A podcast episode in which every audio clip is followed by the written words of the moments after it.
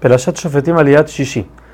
Como sabemos hay una prohibición de robar, pero dentro de la tierra de Israel existe una acción la cual merece otro castigo. Quiere decir, si una persona tiene un límite con su compañero entre su campo y el otro, el primero, al mover su límite, su, su cerco, y pasarlo un poquito más para quitarle un poquito más de terreno a su compañero, está transgrediendo, transgrediendo no solamente por la prohibición de robar, que le está quitando terreno, sino una prohibición especial de robarle terreno a la persona. Esto solamente aplica en la tierra de Israel. Fuera de ahí solamente aplica la prohibición de robar. Seguimos y dice la Torah que para poder castigar a una persona se faltan dos testigos. Estos dos testigos tienen que ser hombres. Cuando vienen a testiguarlo tienen que ser parados tiene que ser directo lo que dicen, decírselo al juez y que éste entienda.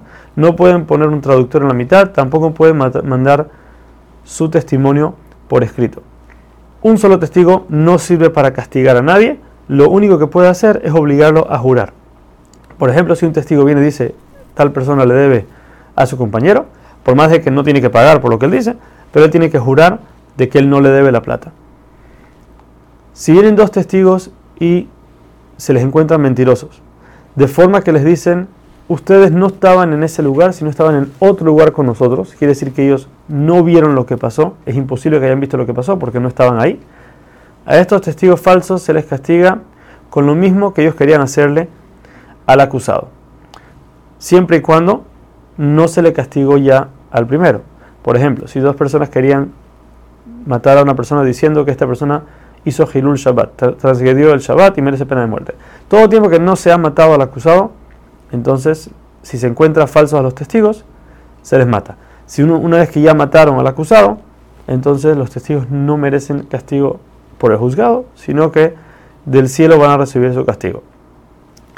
Una vez que se mata a estos testigos falsos, hay una mitzvah de anunciar al pueblo lo que hicieron y cuál fue su castigo, para que la gente tome conciencia y no lo siga haciendo.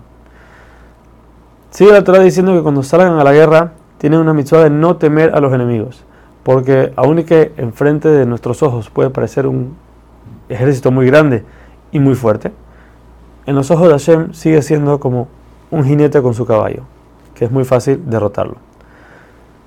Dice la Torah que no tenemos que tener piedad de ellos, porque si nosotros caeríamos en sus manos, ellos no van a tener piedad de nosotros.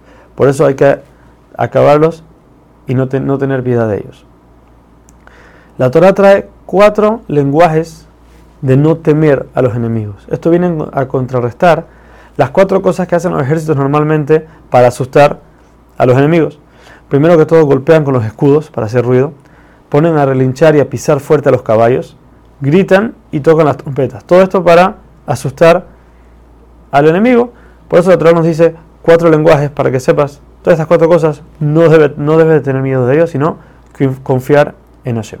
Ahora, antes de salir a la guerra, venía un Cohen especial. Se llamaba Cohen Mashuach Milhamá. Este Cohen estaba ungido especialmente para las guerras, el cual su trabajo era decirle al pueblo que no teman y también hablar sobre las personas que tienen que regresar y no pueden ir a la guerra. De estas son la persona que se comprometió, todavía no se ha casado, tiene que regresar. Lo mismo el que construyó una casa y no, la inauguró, todavía no lo usó por un año, también se va a su casa.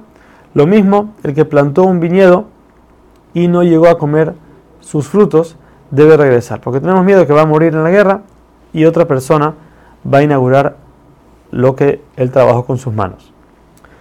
Después venían los policías y seguían hablando y diciendo que todo el que tenga miedo también tiene que retirarse de la guerra.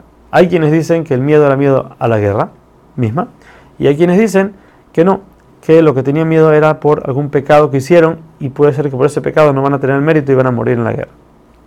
Pero dice la Torah al final, nos, explica Rashi, que los cuatro grupos salían juntos para no avergonzar así al que tenía miedo.